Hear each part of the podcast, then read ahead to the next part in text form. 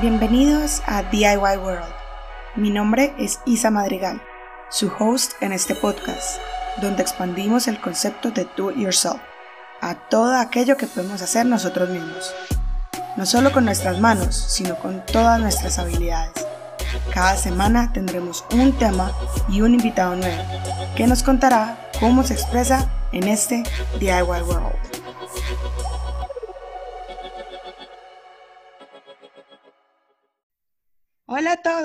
Bienvenidos de nuevo y bueno, les cuento que la invitada del episodio de hoy es una persona súper cercana a mí, es la creadora de la Academia de Power Dance, donde da clases para niños y adultos de pole dance, pole exotic y sport, telas, flexibilidad y muchas cosas más.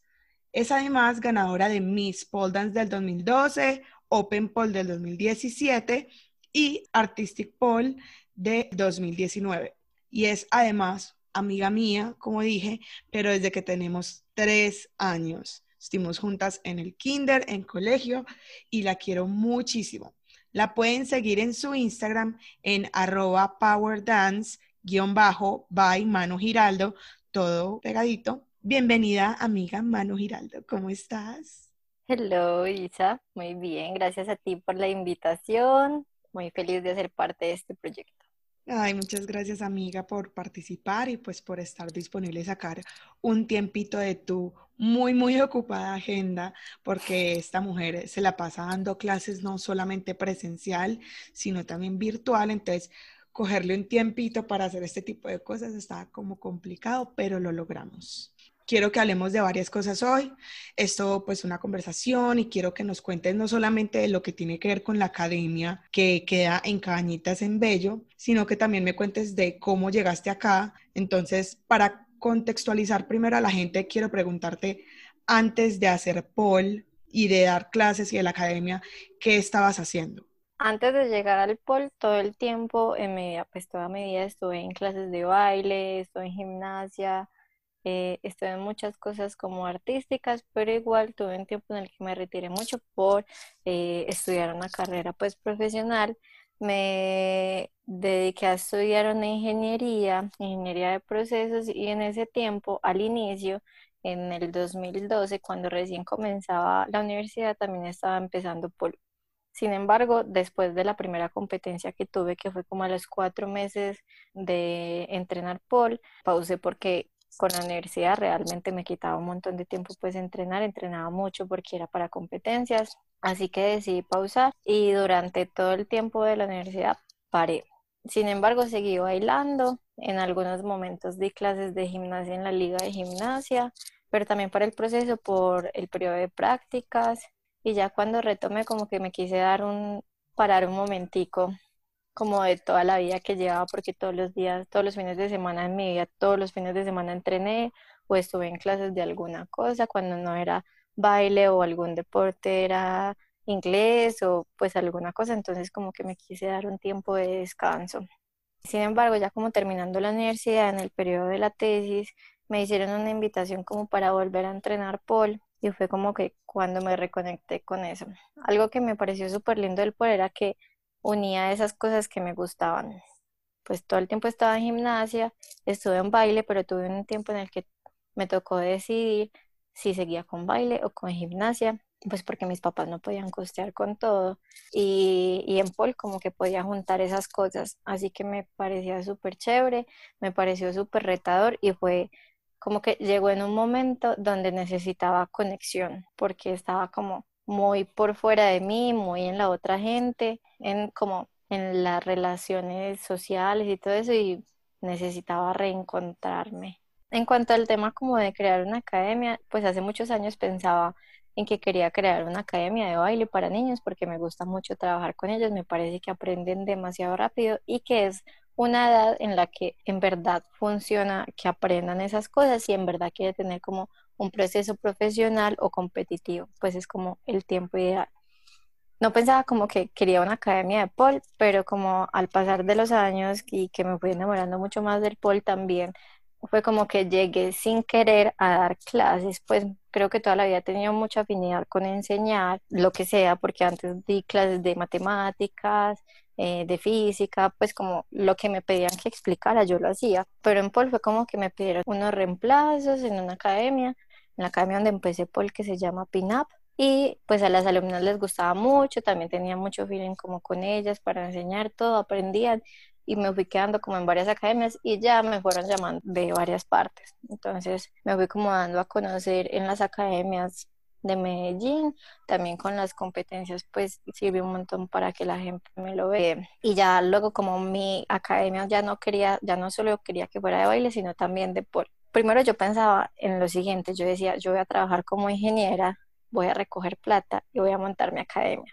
Pero realmente cuando estaba terminando la carrera, eh, yo estuve trabajando un tiempo como ingeniera con una empresa que se llama Tecóndor, asesorando cultivos de flores, pero tuve un tiempo donde paré con ellos para terminar como de cerrar todo el proceso de la universidad. Ellos entraron en un momento como de una crisis, así que ya estaban parando mucho en trabajo y yo empecé a buscar como opciones para trabajar cuando ya casi eh, me iba a graduar y cuando empecé a ver las ofertas, de verdad, yo dije que me parecía increíble y que no iba a trabajar en algo que ejercía como tanta presión, que no me apasionaba tanto y con tan mal pago, porque todas las ofertas que dieran como absurdamente mal pagas para un, para un profesional, pues como con título de ingeniero. Así que desde ese momento dije, no, yo no voy a trabajar en esto, no quiero esto para mí, no quiero pegarme ocho horas como mínimo en un trabajo, en una oficina, para tener también un mal pago y, y hacer, sin poder hacer lo que me gusta. Así que casualmente, la verdad, las cosas se fueron dando. Me reencontré en el metro con la que había sido mi jefa de, de gimnasia. Me pidió que diera clases nuevamente en la liga. Y como tenía pues como en la semana un tiempo muy libre, ahí fui tomando más clases de pol en la academia hasta que empecé a tener tantas clases de pol que decidí dejar la liga. Y el proyecto de la academia pues lo tenía en mente hace más de un año tuve la posibilidad de aprovechar un espacio que mis papás pues me ayudaron también a construir y empecé hace más de un año como a construir el espacio. Sin embargo, solo hasta la cuarentena fue que empecé a dar realmente clases como totalmente por mi cuenta y con alumnas propias. Felicitaciones, amiga. En serio, para los que están escuchando, pueden ir a mi Instagram en DIY World Podcast y yo ahí les voy a mostrar fotos y van, voy a ponerles el Instagram de Manu para que vayan a ver la academia y vean un video que hace un poco, grabó un amigo tuyo, donde muestra la academia súper linda. Pero lo primero que quiero preguntarte, pues con respecto a esto que estamos hablando, ¿por qué crees tú que te interesó tanto el baile y la gimnasia desde tan chiquita? Pues realmente llegué a la gimnasia, pues, y todo el proceso como artístico mío fue gracias a mis papás. Gimnasia, mi mamá pues como que ella es educadora eh, licenciada en preescolar, entonces sabe la importancia del trabajo físico en los niños desde pequeños para desarrollar las habilidades blandas y la motricidad fina y gruesa y todas esas cosas. Entonces, como el deporte más completo que ella encontró en ese momento era gimnasia, me ingresó como desde los tres años y luego creo que a los cuatro ella veía que yo empezaba a bailar y que sacaba como pasos muy raros, muy diferentes, entonces ella dijo, no, esta niña le va a gustar mucho el baile, va a ser buena para el baile, y desde ese tiempo me ingresó a clases de ballet y folclore en el Ballet Folclórico de Antioquia. Yo estuve ahí creo que ocho años en gimnasia, llegué a estar en el semillero de gimnasia rítmica de la Universidad de Antioquia, entonces, pues realmente tuve un proceso de alto rendimiento en gimnasia y en baile era como el acompañamiento y lo que me daba un plus ahí. Me retiré de gimnasia para seguir con el baile y seguir explorando como la danza y ya pasé como por un montón de ritmos porque me gustan todos. La verdad ha sido súper difícil escoger como un ritmo en específico que me guste o algo así porque en verdad me parece que en la variedad está la riqueza. es cierto. Y no, y la verdad, bailas muy bonito, entonces es muy bacano. Y salir a bailar con Manuela es ir a sentarse a verla, porque la verdad, a mí me da pena salir a bailar porque ella baila demasiado lindo, pero bueno. Ahora algo de algunas preguntas, pues que cuando yo conté que iba a entrevistarte, algunas personas me hicieron y algo que tú también hace poquito montaste en un reel y son las preguntas comunes con respecto al pole. Entonces, por ejemplo, ¿cualquier persona puede hacer pole dance? Sí, cualquier persona. Yo creo que cualquier persona puede hacer cualquier cosa que se proponga, pero con disciplina. O sea, realmente para lograr uno hacer algo necesita mucha disciplina. Hay cosas en las que claramente vamos a tener mucha más afinidad y vamos a tener muchas más aptitudes para lograrlo más fácilmente. Sin embargo, puede más en todo la disciplina. Creo que la disciplina es lo único que vence la inteligencia y el talento, así que para mí esa es la clave de todo. Y de hecho tengo un montón por aprender de eso porque la verdad se me ha dado fácil muchas cosas y por lo mismo hay momentos en los que me he relajado un montón y sé que si yo hubiera sido mucho más disciplinada ya hubiera ido un montón de mundiales de pole, no estaría solo como con competencias nacionales. E inclusive por la edad, mucha gente también a veces pregunta y he tenido alumnos desde los 5 años hasta los 55, 56 años. Es cierto. Hay algo que tú me mencionaste ahora cuando estábamos hablando de lo que tú ofreces o las clases que tú ofreces, y es que el pole dance es un tipo de pole. ¿Qué tipos de pole primero ofreces en la academia y segundo tú conoces y nos puedes explicar la diferencia? Sí, claro, mira. Lo que normalmente la gente conoce o pues como que pregunta es por el pole dance. Sí, es como el, como el dialecto más común que hay, o si uno va a buscar, uno busca pole dance, ¿cierto? Es como lo que uno tiene en mente.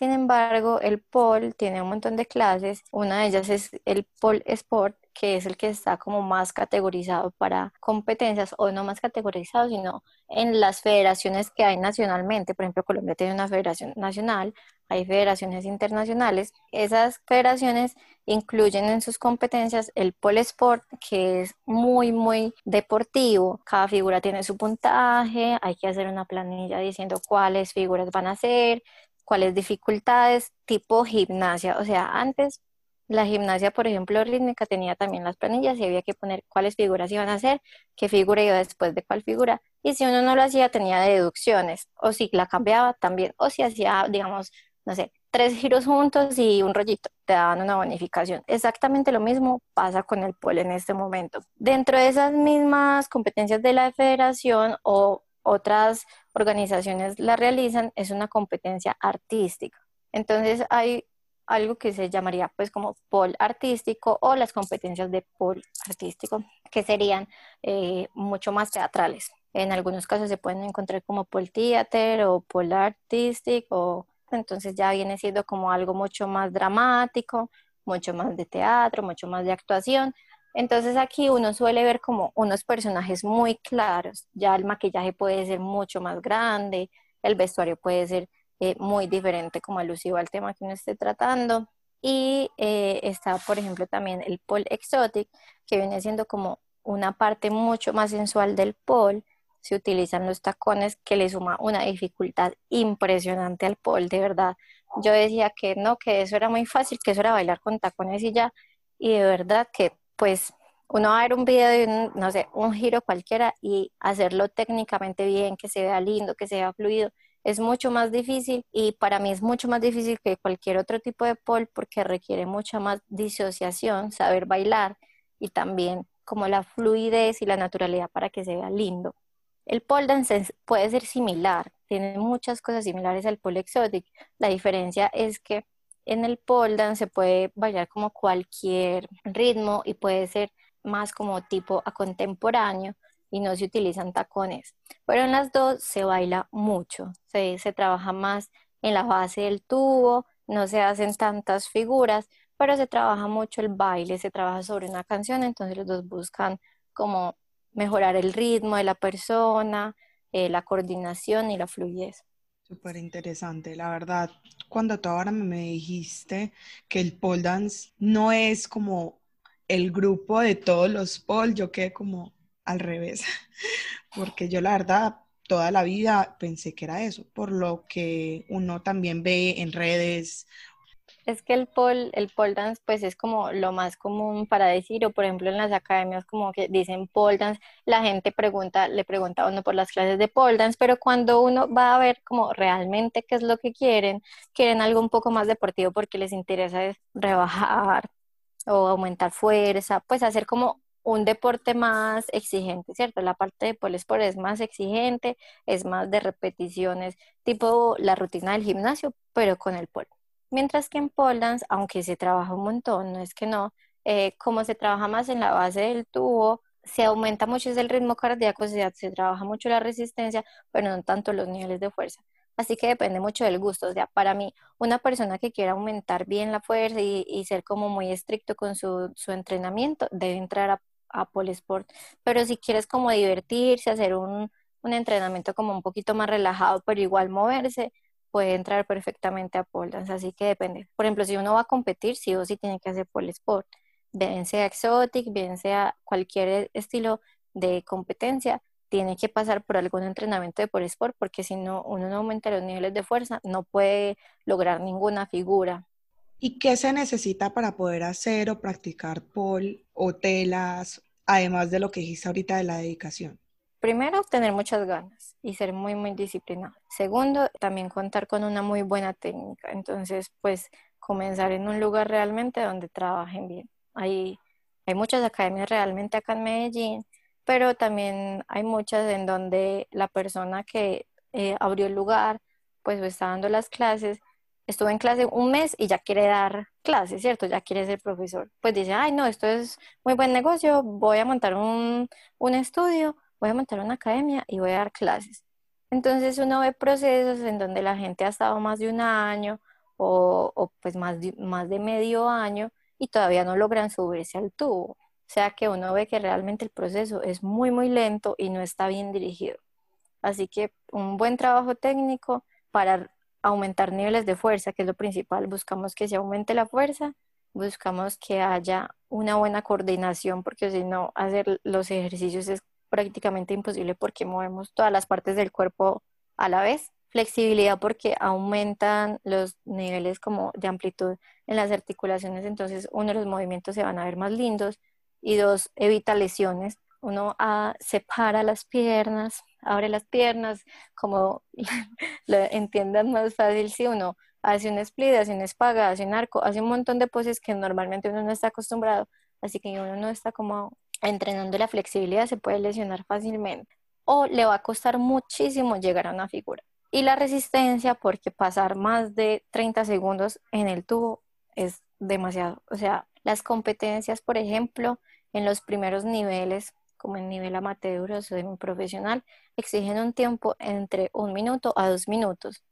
Y ya es mucho. Hmm, no me imagino, qué dolor. Y para el nivel más, más elevado, las competencias son de cinco minutos. O sea, en cinco minutos te evalúan todo y uno sale como con el corazón en la mano.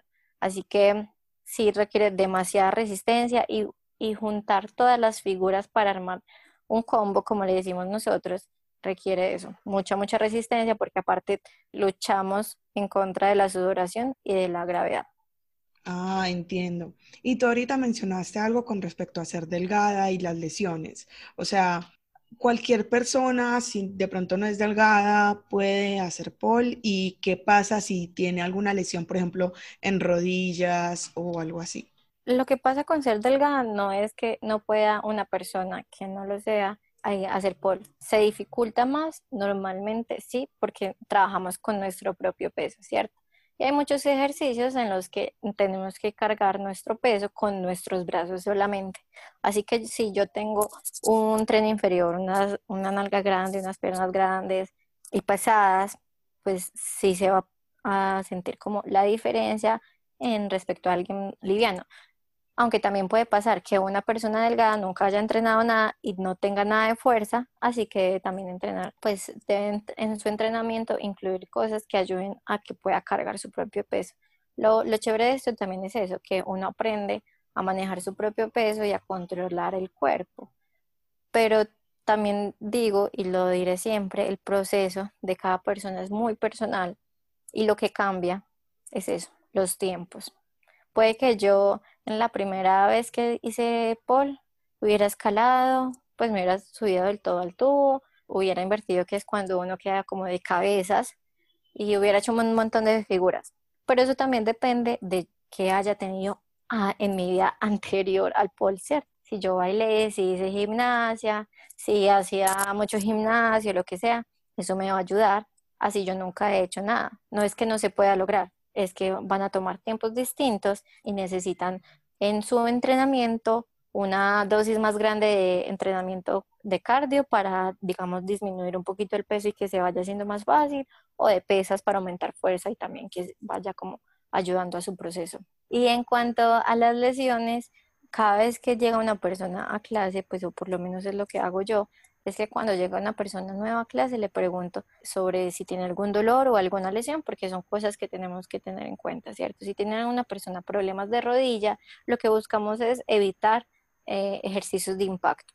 Entonces en el calentamiento no va a saltar, correr o en ejercicio del tubo no vamos a pedir que salga como brincando, sino que eh, adecuamos los ejercicios a sus lesiones. Por ejemplo, en POL suelen suceder lesiones en el hombro porque exigimos mucho al tren superior. Como decía anteriormente, cargamos nuestro peso con los brazos, con la espalda, así que se lesiona fácilmente uno si no tuvo una buena preparación. Pero por eso también antes de entrar como a la clase, como a la parte central de la clase que es estar en el tubo, hacemos un trabajo de fortalecimiento y para que el cuerpo se adecue para trabajar los ejercicios que hacemos. Sí, eso es importante saberlo y entenderlo porque puede que hayan personas que tengan lesiones que no hayan intentado practicar o que tengan algún problema con respecto a la columna o fuerza. Por ejemplo, tengo una amiga que se llama Daniela, hola Dani, que ella siempre me ha dicho que le ha interesado mucho telas, el pol, le ha gustado mucho, pero ella tiene un problema en el cual le dan unos dolores muy fuertes. Entonces ella me decía como, no, es que con eso es más difícil. Y yo le mencioné, al menos inténtalo, ve a la academia y habla con Manu y mira a ver si de pronto, y eso es algo que te quería preguntar, de pronto hay algunas otras actividades o clases que tú das que puedan ayudar a que se mejore como la fuerza y todo eso. Pues eh, estamos en proceso de incluir algunas otras clases. Por ejemplo, eh, vamos a trabajar con un educador físico para dar clases de fortalecimiento físico. Entonces, en estas clases se trabajaría con un grupo reducido de personas para aumentar como sus niveles de fuerza, evitar sus lesiones o trabajar sobre sus lesiones para fortalecer y también eh, pues para que hagan un ejercicio general del cuerpo. Por otra parte, estoy trabajando de la mano con un grupo de fisioterapeutas que se llama MOVE, eh, creo que es MOVE Fisioterapeutas. Es una empresa o un emprendimiento de una amiga con la que entrené gimnasia hace muchos años. Ella estudió fisioterapia eh, con su hermano también y tienen otro socio. Eh, se graduaron del CES y los dos tienen una doble titulación, pues son súper tesos en el deporte. Toda la vida han hecho un montón de maratones, han acompañado grupos de maratonistas, y con ella también hablamos como de los principales dolores o problemas que pueden surgir del pol o con los que la gente normalmente llega. Tengo alumnas que sufren de escoliosis, tengo alumnas que sufren de la rodilla, de la cadera o que han tenido alguna fractura. Entonces, de la mano de ellas nos estamos asesorando para tener ejercicios específicos para esos tipos de lesiones o si alguna tiene alguna lesión en específica, podérsela trabajar y fortalecer para que no tenga algún dolor.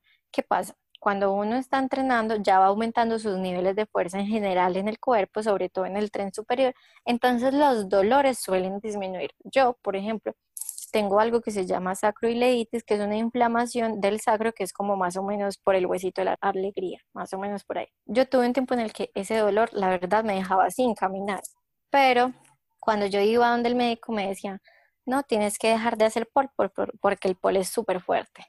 Resulta que cuando yo dejaba de hacer pole, antes se me aumentaba ese dolor. Entonces yo decidí no hacer caso y seguir haciendo pole. Y la verdad no me ha vuelto a molestar. O sea, creo que si me da una vez al año ha sido un montón y es porque como ya mi cuerpo está más fuerte, mi espalda está más fuerte, mi zona abdominal está más fuerte, pues toda la zona core está más fuerte, el dolor es menos factible que me dé. Eso también va mejorando. Pero claramente es mejor asesorarse de personas profesionales en el tema. Por eso me, pues por eso quise como asociarme con ellos. Y para que sepan, la página de Instagram de Move es M-O-U-V-E-F-T, o sea, Move F-T. Yo igual les voy a poner ahí en Instagram para que también lo sigan y les digan que van de parte de Manu Giraldo y así de pronto van a encontrar como más apoyo en caso pues de que quieran saber acerca de lo que tienen y qué pueden hacer y qué no. Y bueno, ya pueden también hablar con Manu al respecto. Manu, algo que yo he escuchado mucho es con respecto a los estigmas que tiene hacer pole dance o pole sport o más que todo pole exotic. ¿Qué has encontrado tú con respecto a eso? Bueno, yo últimamente he venido hablando un montón de eso y creo que es un tema de educar a la gente, ¿cierto? Hace, eh, no sé, en los últimos tiempos estuve como publicando mucho en las historias sobre esto y también en algunos posts escribía como hay mucha gente que no sabe muchas cosas del pol y pues claro, si uno no sabe, uno se queda como con lo que en las películas, en lo que le escucha al otro, ¿cierto? Y en lo que uno ve en las películas normalmente están en el bar, el tubo y la vieja moviendo la nalga en el tubo, ¿cierto? ¿Qué pasa? Hay algo que, que, que, no se puede esconder y es que hay muchas cosas del pol que también han venido de esa parte, de los bares, o sea, no se puede negar muchas cosas del exotic, muchas cosas del pole dance vienen desde, vienen desde los clubes y como la forma en la que se baila, pero realmente también se queda cortico como esa influencia que ha tenido, ¿cierto? El pole ya se ha desarrollado un montón más, eh, es un deporte desde hace creo que 10 años en, de manera mundial, creo que lleva 10 años. En estos días justo voy a hacer un post sobre eso. Tiene la Federación Internacional tiene más de 10 años, la Federación Nacional tiene más o menos 5 años, no más, porque se creó en el 2014 la primera competencia por la federación. Y si uno no, pues no muestra estas cosas, la gente no va a empezar a cambiar como lo que es el pole y que es un deporte, pues yo, por ejemplo, todavía digo como, no, sí, es que voy a una competencia. ¿Competencia? Es que hay competencias de eso. yo, como, sí, hay competencias. Hay competencias nacionales, hay competencias eh, regionales, hay competencias suramericanas, hay competencias para, panamericanas. Hay demasiadas competencias, en verdad, que uno no creería. Y es un deporte realmente muy nuevo, porque 10 años no es nada. Es muy, muy nuevo Así que realmente han tenido, ha tenido un crecimiento gigante. Cuando yo empecé a hacer pole en el 2012, pues que quería empezar a hacer pole, yo busqué academias y habían dos o tres y, y ya creo que hay 20 como mínimo. Y es un deporte que realmente es súper retador. La verdad, a mí lo que me provoca es como poner a todas las personas que dicen que no, que eso es muy fácil, que eso es solo eh, pararse al lado del tubo y bailar, a ponerlos a hacer cualquier cosa, así sea un baile, que por más fácil que parezca realmente necesita mucha técnica y fuerza. Al principio me daba mucha rabia, la verdad yo me ponía a gritar y yo decía porque llegaron a decirme que yo estaba haciendo una puta, que yo me iba a ir de puta o que qué era lo que iba a hacer, que porque estaba haciendo eso y me ponía a llorar y gritaba y de la rabia lloraba, pero con el tiempo he ido aprendiendo que no se logra nada con eso, que es más mostrando y con el ejemplo hacerle ver a la gente que requiere mucho, mucho más que solo pararse y mostrar la nalga. ¿Y cómo haces con los papás, por ejemplo, que las niñas chiquitas quieren hacer algo con respecto a eso, sea polo, telas?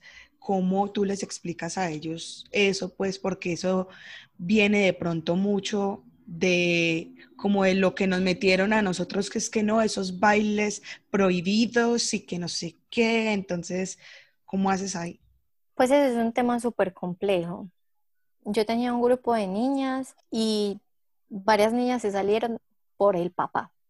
El principal problema ha sido el papá, no la mamá. La mamá es como no, eh, han tenido clases de prueba, los papás van, ven la clase y son como, sí, bueno, no es como tan horrible, está bien, dejemos a la niña, pero como la presión social que ven la niña en, en el tubo, en las figuras, todo, pues no falta el familiar, el amigo, lo que sea, que le diga como, uy, usted deja que su niña haga eso. O en el colegio, por ejemplo, también me tocó a una niña que le dijeron que cómo se montaba en el tubo, que como no sé qué, pues y la niña se acaba de cambiar de colegio, ya toda orgullosa diciendo que había unas competencias, le hicieron sentir súper mal.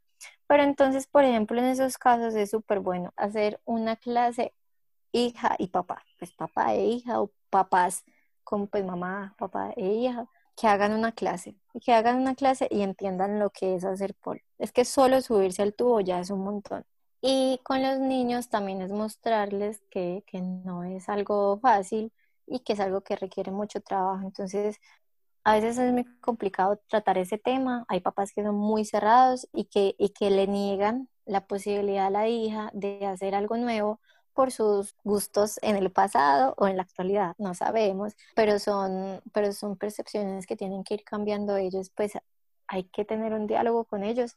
Lo más difícil de trabajar con ellos son los papás siempre, pero hay que educarlos también. Hay que entender que, que tienen unos pensamientos distintos, de tiempos diferentes, que a veces mostrarles y que entiendan que los tiempos están cambiando es complicado. Así que, pues nada, la verdad con los papás eh, dejamos que estén primero en la clase, que vean cómo es, que, que, pues, que no tiene nada de malo, que a la niña le gusta. Y muchas veces los papás se dan cuenta que a la niña le gusta tanto que ya como que se sacrifican, en comillas, y dejan a la niña ser feliz. Por ejemplo, nos tocó una niña nueva que entró y súper buena la niña, le tomamos una foto, la montamos en las historias. El papá fue y dijo que quitáramos las fotos. Se quitaron las fotos. En la siguiente clase le dijimos a la niña, no te podemos tomar foto, la aislamos más o menos como el grupo. La misma niña le reclamó al papá y le dijo como, no, yo me quiero tomar fotos. Llegó súper aburrida después de la clase y ya luego el papá volvió y dijo, no, sí, tomen las fotos a la niña. Eso viene muy relacionado con la parte del machismo que hay no solamente en Colombia, sino en Latinoamérica. Y obviamente el solo tema del el machismo y los micromachismos que hay diarios es para un podcast completo, porque son muchas cosas que uno tiene que tener presentes, ni siquiera solamente los papás hombres, sino también las mamás a veces, por como también les enseñaron a ellas dicen como que no, yo no voy a dejar que mi hija haga eso. Y otra cosa que tú mencionaste en una de tus historias es que no solamente las mujeres practican pole, sino también los hombres.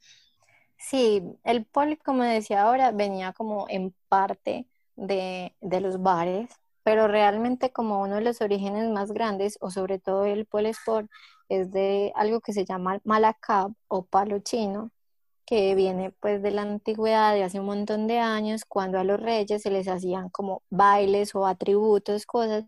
Los hombres jugaban entre los palos de los árboles y hacían acrobacias entre ellas. Fue evolucionando y se llamaba palo chino mástil chino y el malacab. Era muy acrobático, pero ese se trabajaba con troncos de madera. Fue evolucionando, el palo chino eh, cambió como hacer un tubo recubierto como de una llanta más o menos y también pues muy muy acrobático hasta que ya pues como que una evolución más grande y cambió al pol que con el que trabajamos nosotros que es un tubo de acero inoxidable pero inicialmente fueron los hombres y los pocos hombres que hay son como demasiado buenos porque pues tienen una fuerza naturalmente que no se puede negar, los hombres tienen más fuerza, ¿sí? Entonces cuando un hombre empieza en pole, lo borra uno en dos meses, pues avanzan demasiado rápido normalmente, así que pues la verdad, a mí me encanta. Tengo en este momento solo un alumno entre un montón de mujeres, pero me encanta porque pues desde el principio prácticamente se subió al tubo, hizo un montón de figuras por la fuerza que pueden adquirir tan rápido. En telas tenemos ese un profesor y es increíble, es súper, súper teso y es súper completo pues en todas estas cosas de artes aéreas y todo se les ve súper lindo. Muy bacano. Y la verdad, yo que vi las historias que tú subiste cuando fuiste a Argentina, porque ella estuvo en Argentina haciendo unos cursos de certificación, vi que habían muchos colegas tuyos que eran hombres. Entonces, es muy bacano poder ver eso y poder quitarnos ese estigma, primero que el pole es solamente para bailarinas exóticas de bares y todo eso, pero que además no es solamente de mujeres o de hombres gay que también eh, hay ese estigma. Entonces es muy bacano poder tener esa educación y que tú utilices tu plataforma de la página de Instagram de Power Dance para poder como llevar ese conocimiento a todas las personas que de pronto no sabemos de eso. Puede que sea por desconocimiento solamente, ignorancia o porque de pronto nos dijeron cosas diferentes es, es muy bacano y te felicito por lo que estás haciendo. Gracias, no, y pues creo que es eso, que hay que educar un montón. Y lo que decía sobre Argentina, sí, en Argentina hay un montón de hombres entrenando, pues yo estuve en Buenos Aires y en Buenos Aires se hace una competencia muy, muy grande del pole que se llama Pan American Pole Championship y esta, esa competencia es muy, muy grande, de hecho se llama la fiesta, pues le dicen la fiesta del pole, se da a finales de año y me tocó ver una cantidad de hombres súper, súper tesos de Chile, de Brasil, de Argentina, de Venezuela, de muchísimas partes muy, muy, muy talentosos y demasiados, o sea, demasiados hombres. No eran, ay, no, hay tres hombres, no. Acá en Colombia hay, hay representación colombiana muy buena, han habido dos subcampeones mundiales y varios pues como finalistas en competencias grandes a nivel mundial, pero la cantidad de hombres pues sí es en comparación de Argentina, igual pues es como 50 mil veces más grande que Colombia, pero sí sería súper rico que acá también se sumaran mucho más los hombres. Y en cuanto a lo de que se está, está sesgado solo como a los gays, pues es innegable, por ejemplo en baile también que hay, un, hay varias personas que son gays, sí, pero no solo es para gays, pues hay hombres también super masculinos, en comillas, eh, que, que, hacen pole. Y, y, hay algunos que tienen un estilo muy marcado de un pole muy, muy de hombre, muy acrobático, muy masculino, que, que es un estilo súper brutal.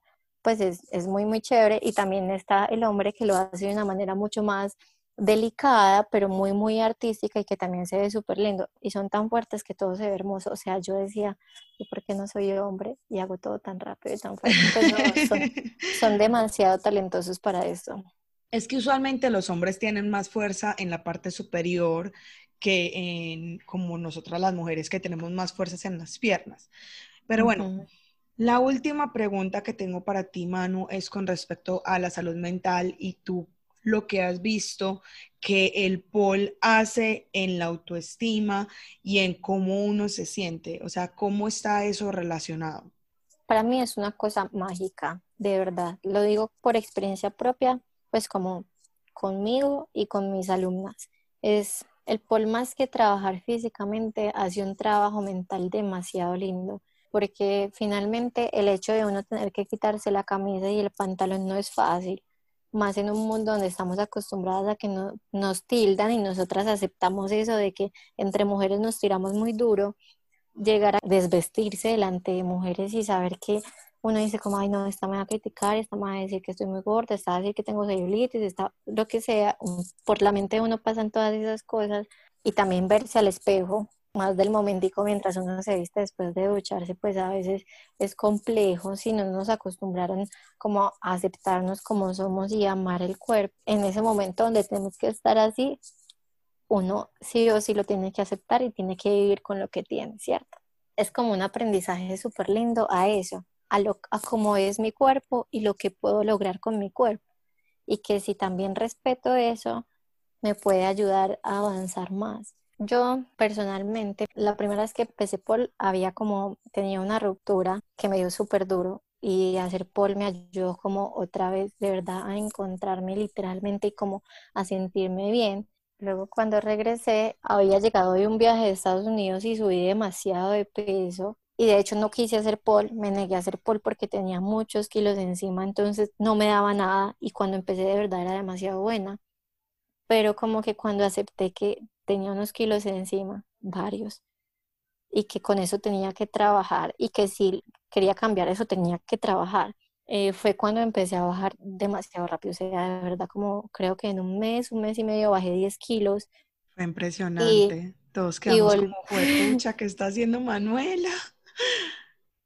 Y, y, volví a retomar los entrenamientos y volví a aceptarme como estaba ahí, ya que tenía que trabajar con lo que tenía y como estaba mi cuerpo en ese momento pues como a tener ese amor por lo que hacía, por lo que podía hacer. Y, lo, he visto en mis alumnas que llegan muy temerosas. Me tocó personas que llegaron con manga larga, cuello tortuga, leggings, no estoy exagerando, es de verdad, que no se quitaban el pantalón, que no se quitaban la camisa. A, a, empezar a que se lo enrollaran, a tomarse fotos en el espejo así, a querer tomarse las fotos, pues como que algunas al principio se fijaban en la foto, ay no, es que se me ve la barriga, ay no, es que se me ve la celulitis. Y mi mensaje para todas siempre es como, mira lo que estás haciendo, deja de enfocarte en esos supuestos problemas, se ve la barriga, a todo el mundo se le ve la barriga, o sea, yo, yo, yo conozco personas súper delgadas que haciendo las figuras se les sale disque las llantas y son muy, muy, muy delgaditas, pero es que hay posiciones en las que inevitablemente a uno se le van a hacer pliegues en la piel y es normal. El pol se asegura con la piel, así que la piel se pellizca, así que si la celulitis o se ve más o parece celulitis si no tiene uno, así que también, ah, eso está... y pues los morados. Y los morados son nuestra marca de guerra. Literal a mí ya las alumnas son como, ay, ya me salió un morado, qué emoción. Pues o son como, me salió un morado, tengo una herida de guerra, pues literal, es como, es algo que también eh, se da mucho al comienzo, algunas veces pues también cuando uno está trabajando como cosas nuevas, saben, no es que nunca vuelvan a salir, pero uno acepta que es, es así. Y tengo una compañera que estudió psicología y justo su trabajo de tesis fue sobre cómo la ayuda psicológica o el, el mental, pues como todo lo que había detrás del pol y en su estudio pues vio que realmente las personas así hicieran un mes de pol se sentían mucho mejor con ellas mismas. Y algo muy lindo que pasa en las academias es que las mujeres creo que dejamos de ser eso que de que estamos tildadas de tirarnos duro es algo muy lindo porque todas se alegran por el avance de la otra, porque le dio una figura, porque pudo escalar, porque ya le dio más fácil o porque le está dando más lindo. Así que hay mucho, mucho apoyo entre las mujeres. Y algo que quiero hacer y que en verdad es como mi meta es lograr que sea un espacio donde las mujeres se sientan seguras. Digo mujeres no para como cerrarle el espacio a los hombres, sino porque principalmente son mujeres y porque entre mujeres es que estamos como más tildadas de, de darnos duro y de que somos envidiosas y de que no nos apoyamos, porque sí, creo que es como donde más hay que trabajar el POL para mí y para mis alumnas, por lo que he visto y por lo que ellas mismas han podido hablar, hace que se quieran más y que nos ayudemos más. Y eso es lo que quiero seguir haciendo. Bueno, muchísimas gracias, en serio, no tengo palabras. Esta ha sido una conversación maravillosa. No sé si de pronto quieres agregar algo más, alguna invitación. No, simplemente que se atrevan a, a ver un poquito más allá de lo que dice la gente y, que ensayen. Puede que sea algo para ustedes. Al principio mucha gente renuncia tanto al pol como a las telas, como a la herida, porque todo duele, la verdad duele. No voy a decir que es muy fácil y que ahí sí que uno se montó y ya no, duele, talla, quema, pellizca, es muy doloroso al principio con la piel, lo más difícil al principio es eso, acostumbrar la piel, pero después de que uno supera esos dolores que se trabajan mucho desde la mente, uno encuentra como una adicción, una adicción muy linda, porque sí, es, es como darse el tiempo donde uno se distrae, donde uno se olvida, pues donde las alumnas me dicen, sí, es que este es el tiempo sagrado para mí, este es el tiempo donde no estoy pensando en familia o en los problemas de mi familia o en el trabajo o en lo que sea, este es mi tiempo, este es el tiempo que me dedico y este es el tiempo donde me conecto. Lastimosamente al, al momento cuento solo con dos tubos y no puedo tener clases grupales porque la verdad me encantan cuando son clases grupales porque se conocen más entre las mujeres, entre diferentes tipos de profesiones, todo. Y, y, es más enriquecedor el proceso, entonces la que ya tiene un proceso un poquito más avanzado va y le ayuda a la otra y le explica cómo es, pero igual como en los poquitos encuentros que han logrado tener algunas, esos lazos se van dando de manera súper linda. Así que que se arriesguen, que se arriesguen a probar algo diferente, eh, mucha gente llega porque no le gusta el gimnasio. Personalmente no me gusta el gimnasio. Me gusta mucho hacer ejercicio, me gusta mucho hacer deporte, pero no puedo con el gimnasio, no puedo estar con una máquina. Me hace mucha falta el contacto humano. Pues como el que, ay, sí, ya te pasó la pesa, o no, o no, ay, sí, no, esto lo haces pues, o no, hagamos las abdominales juntas para que, para que nos... Sea, pues, las que van solamente a las clases grupales, literalmente yo, o sea, que rumba. rumba. sí. Pero es que sí es importante que podamos encontrar eso que nos gusta y que nos apasiona y que no lo sintamos como una obligación. Eso es algo que yo estaba hablando con mi novia en estos días que él me decía, ok, ¿quieres hacer ejercicio otra vez para mejorar tu salud, porque no es solamente por el hecho de adelgazar o X o Y, sino para sentirte bien y estar pendiente de triglicéridos, colesterol, la parte de la circulación esté bien. Él me decía, piensa en algo que te guste hacer y que no te sientas obligada a hacerlo. Y por eso llegué a ti, porque no solamente eres una amiga mía, sino porque lo que tú haces me gusta y me inspira. Y yo en este momento soy una alumna de Manu. Y la verdad es, es, muy, muy bacano. Les recomiendo que vayan a su perfil, le escriban. Ella empieza otra vez clases esta semana. Entonces, si de pronto les interesa que vivan cerca de Bello y quieran intentar algo como Paul o aéreo, pueden hablarle. O si de pronto no están cerca de Bello o están fuera de Medellín o en otro país, también tiene clases virtuales. Manu, muchísimas gracias amiga por estar acá y por todo lo que nos acabas de contar. A ti, a ti, porque esto es súper importante. Eh, como decía, educar a la gente es lo principal que hay que hacer para cambiar como las perspectivas que tienen las personas, los estigmas. Así que gracias por este espacio, gracias por esas palabras tan hermosas. Te quiero un montón y nada, espero que siga triunfando este proyecto. Muchas gracias, Manu. Y para todos, muchas gracias por estar acá y nos vemos la otra semana, el martes. Bye.